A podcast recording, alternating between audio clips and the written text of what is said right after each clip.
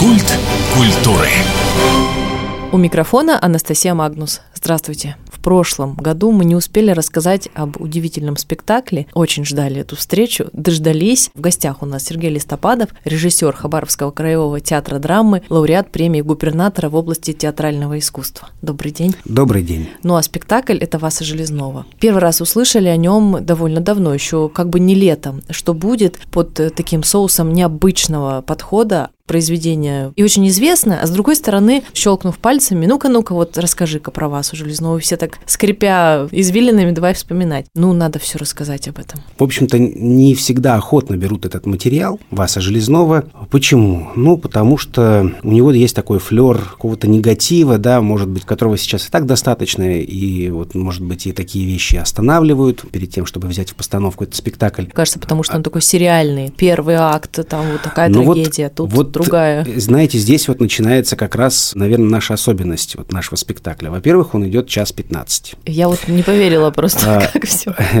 Да, надо начать еще, еще плюс э, с того, что мы взяли первую редакцию. Это та редакция, где Горький, в общем-то, еще не включает э, в контекст произведения, скажем так, политический фон, который разворачивается во второй редакции. Как нам показалось с артистами, это достаточно выгодно, потому потому что там все-таки идет такое увеличение на тему, связанную с семейными взаимоотношениями. А мне кажется, эта тема, она в принципе всегда была актуальна, сейчас она становится еще более актуальной. Мы плюс ко всему еще там немножечко подсократили текст, чтобы еще больше сконцентрировать внимание на этой теме. Потом для концентрации темы мы выбрали форму немножко нестандартную. У нас сейчас в театре идут два спектакля, такой формат сцена в сцене. У нас есть «Женщина Сергея Есенина. И вот э, в этом же формате у нас идет Васа Железнова. Всего 64 посадочных места. И актеры работают непосредственно перед зрителем. То есть там буквально полметра и сделай шаг, и ты уже находишься внутри действия. И таких декораций массивных, как в Москве, мы в спектаклях видим, когда там, ну, видно вот улица, 20 век, 19 Ну, вообще, Елена Гнетова, она является художником этого спектакля, она достаточно все-таки масштабно сделала декорации. Понятно, понятно, что мы отталкивались и от фамилии главной героини Васа Железнова, то есть там присутствует, естественно, металл, но он очень интересно. Как бы с одной стороны банальная история, а с другой стороны она придумана достаточно неплохо, потому что там есть некое зонирование пространств, и вообще у нас там есть и бытовое существование персонажей, которое формирует как бы саму историю, да, и есть некий такой фон несколько иных пространств, которые погружают нас в такую метафизику, опять же, которая позволяет переосмыслить образ Васы Железновой. И это очень такой принципиальный момент для меня, как для режиссера был, когда мы выбирали, вернее, думали о том, кто будет исполнять роль главной героини, как бы такой стереотип возникает, что это такая вот э,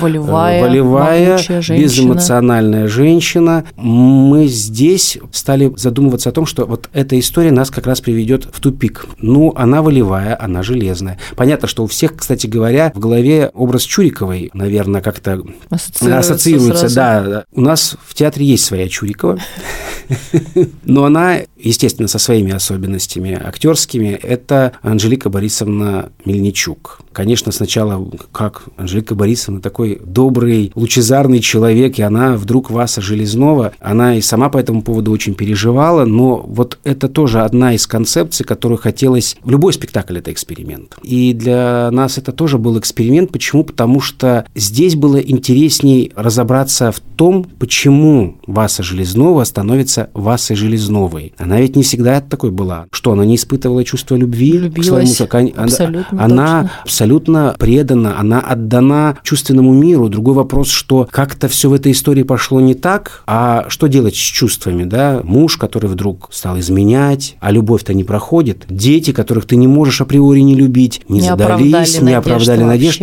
И как это влияет вот на организацию внутреннюю человека? как ей бороться с тем, что вроде чувства сохраняются, но она понимает, что это семья, это какой-то вот каркас, который нужно удержать, какими способами это сделать. И вот этот внутренний конфликт человека, наверное, выжигая ее изнутри, ну вот, заставляет ее превращаться вот в эту Васу Железнову. И вот этот процесс как раз возможно было сделать вот благодаря тому, что Анжелика Борисовна, она такой отзывчивый, добрый человек, да, которая, работая над ролью, над своей, волей-неволей стала вот выстраивать в персонаже вот эту логику, да, то есть, а как вот я буду вас, как, если я поставлю себя на ее место? Она очень много переживала, мы очень долго рассуждали, пытались понять вот эти вот их внутренние все перипетии, которые в семье возникают. Ну, вот в результате у нас получился спектакль. Но, опять же, получился, не получился, это, конечно, оценка исключительно зрительская.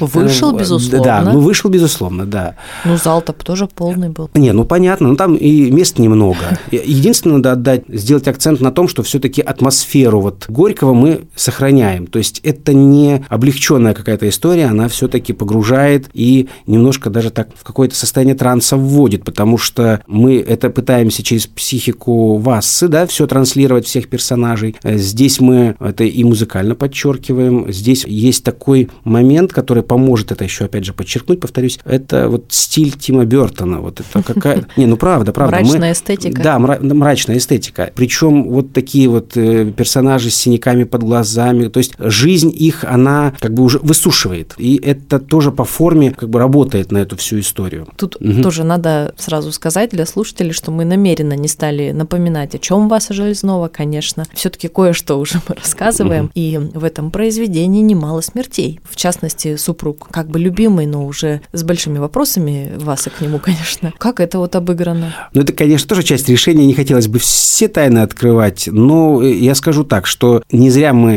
делаем зонирование внутри сценографии. У нас даже те люди, которые уходят в потусторонний мир, они не уходят в потусторонний мир. Они по-прежнему остаются в этом доме. Некоторые из них даже влияют и пытаются как-то атмосферно сохранять вот эту историю. То есть, что мы пытаемся показать? Мир Вассы – это тот мир, который она создала, и даже люди, которые из него уходят, настолько вот в ее внутри это все зацементировано и в ее сознании, что она, человек, их, не она их не отпускает, совершенно верно. В конце, понятно, ну, финал финал не хочу рассказывать. Понятно. Ну, то, что слом, и то, что у зрителей слезы были? Там как-то вот все делится. Каждый по-разному это воспринимает. Кто-то это воспринимает как страшилку, форму считывает, да. Кто начинает считывать содержание, да, там, конечно, ну, там такая история, там невозможно не эмоционировать по этому поводу. Ну, были зрители, у которых Такие глаза реакции, были на мокром, да, да месте. Это 16 плюс по... Ну, конечно, 16 плюс. По сочетанию вот людей в зрительном зале, там, наверное, на треть, да, и юноши тоже были с девушками да, по-разному. Да. Сейчас в какое время можно посмотреть спектакль? Уже есть в репертуаре он на этот месяц? Если мы говорим про февраль месяц, то у нас близится губернаторский конкурс в области театрального искусства, и мы в рамках этого конкурса представляем два спектакля. Васа Железнова.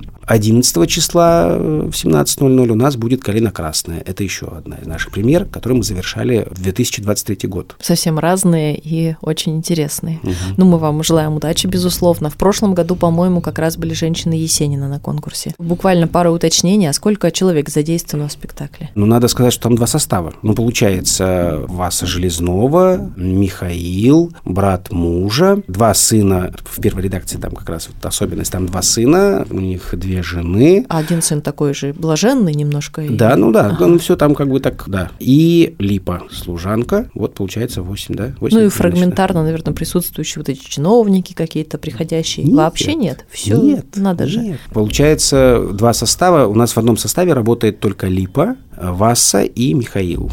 Ну, я предлагаю так для украшения нашей беседы все-таки поговорить с исполнительницей главной роли Анжеликой Мельничук и ее ощущением от этого спектакля. Репетировали мы долго, с перерывами. С одной стороны, это плохо, потому что хочется начать быть в процессе и прийти к результату. С другой стороны, может и хорошо. Было время, чтобы это отстоялся, этот материал, как-то пережевывался внутри, переживался, перестоялся, передумался, переспался, знаете, с ним. Конечно, роль сложная, конечно, материал сложный, неоднозначный. Ну, сейчас я могу сказать, что близка эта роль. Не было у меня... Нет, были сопротивления, конечно, потому что как можно оправдать убийство детей? Как можно оправдать вот это все количество зла, которое она сделала? Можно или нет? Сложно, да? Особенно сегодня, когда в мире столько зла и как это все вообще вот в одном котле и человеческое. Мне много разных размышлений на эту тему было. Ну, в каждом человеке много грехов. Для меня это как роль какая-то даже не исповедь, не покаяние, это громкие такие слова, да. Но в этом есть какая-то такая вот такое начало. Для меня, как для человека, я исповедуюсь как бы в своих тут грехах. Что эта роль для меня, да, какая-то особенная, потому что я уже вот много прожив лет, много совершив ошибок, много совершил каких-то грехов, грехов, могу что-то понять, могу простить, могу простить вообще все. И ее прощаю, я, я ее прощаю слабая женщина, которая хотела счастья детям, прежде всего, детям. И это из любви, все, что она делала, из любви к детям. Как могла, так и любила. Как могла. И делала только все во благо, переходя через какие-то, как говорится, красные линии, да, внутри себя. Мне кажется, я так играю, что она осознает и кается, и уходит куда-то туда, к Богу, вечность, осознавая и, ну, каясь, да. Приходите, если вы читали. Если вы читали и в материале, и понимаете, на что вы идете, то приходите. Ну и в завершение приятная обязанность, конечно, пригласить зрителей в зал и рассказать тем, кто далеко живет, не в Хабаровске, о планах театра на поездки. Что касается наших гастролей. Ближайшие гастроли нас э, ждут в сентябре месяце. Мы планируем э, съездить со своими спектаклями в Советскую гавань и Ванина. Дальше, вот мы сейчас ждем подтверждения. Мы же в проекте «Большие гастроли» принимаем Конечно. каждый год. Ну, там когда-то случается, когда-то не случается. Мы ждем подтверждения, мы должны поехать ехать на Алтай. Ух ты, далеко. В Барнаул. То есть, в общем, всем нашим северным ну. жителям лучше всего на Светскую гавань на осень ориентироваться.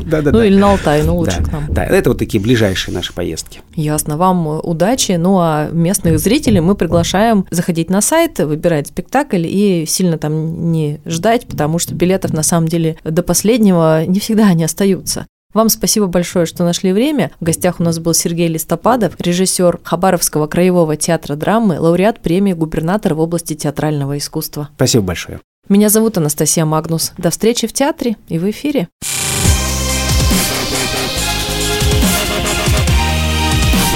Культ культуры.